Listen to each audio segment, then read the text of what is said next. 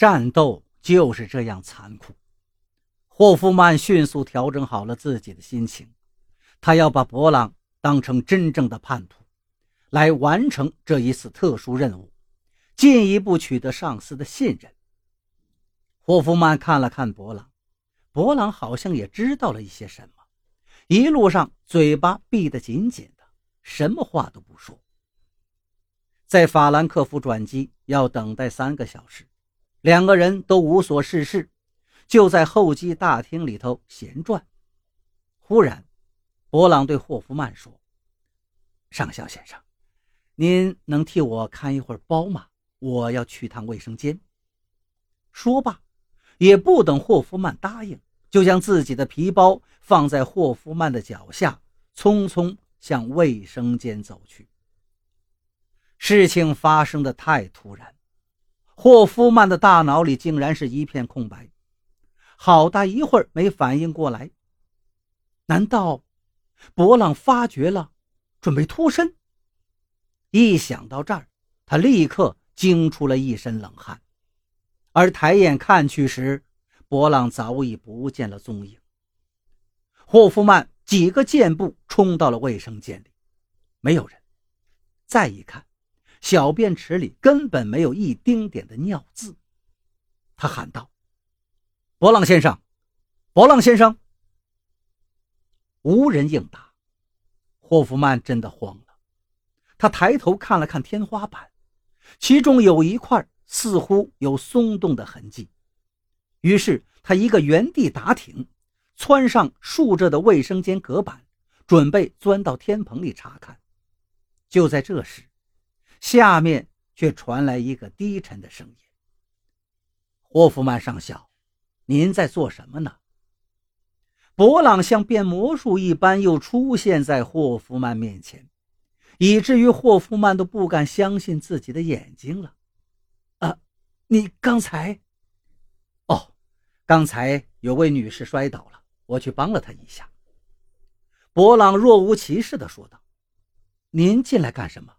呃，也要接受吗？”哦，啊，是的。霍夫曼尴尬的从树隔板上跳了下来。枯燥的空中旅行本来应该是十分安全的，可是霍夫曼再不敢有一丝一毫的大意了。连续十九个小时的旅程，他都强打精神，不敢合眼。他担心自己一旦睡着，博朗就会逃掉，而博朗好像也正在等着这个机会。所以，整个旅程中，虽然哈欠连天，却是一分钟都不睡。两个人心里都在打着自己的小九九，防范着对方。终于到了，两部高级轿车把他们分别接到了外交部和国防部。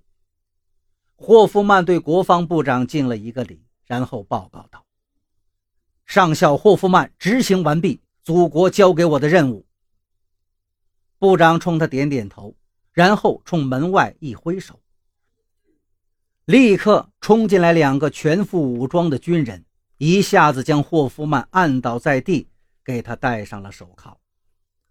霍夫曼高声抗议道：“不，部长先生，您误会了，我是奉命将博朗押解回国的功臣。”部长微笑着对他说道：“ 不错，博朗是你押解回来的。”但你不知道的是，博朗的任务也是秘密押解你回国。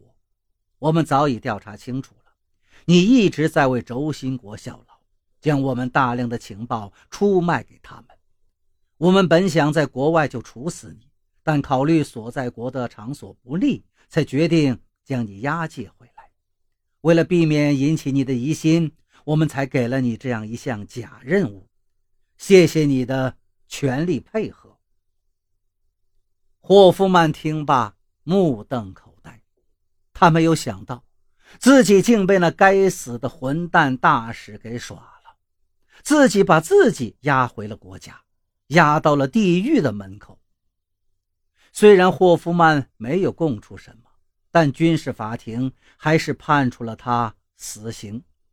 当行刑车停下来之后。霍夫曼看到刑场上还停了一台行刑车，有一个人被推了下来。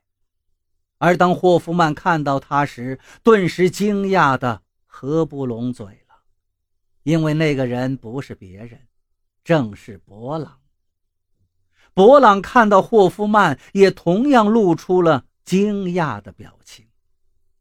行刑官将两个人推到一起，冷笑一声说道：“两位互相认识一下吧，这位是零一二号霍夫曼。”这位是零零九号博朗，两个祖国的叛徒，一对人民的败类。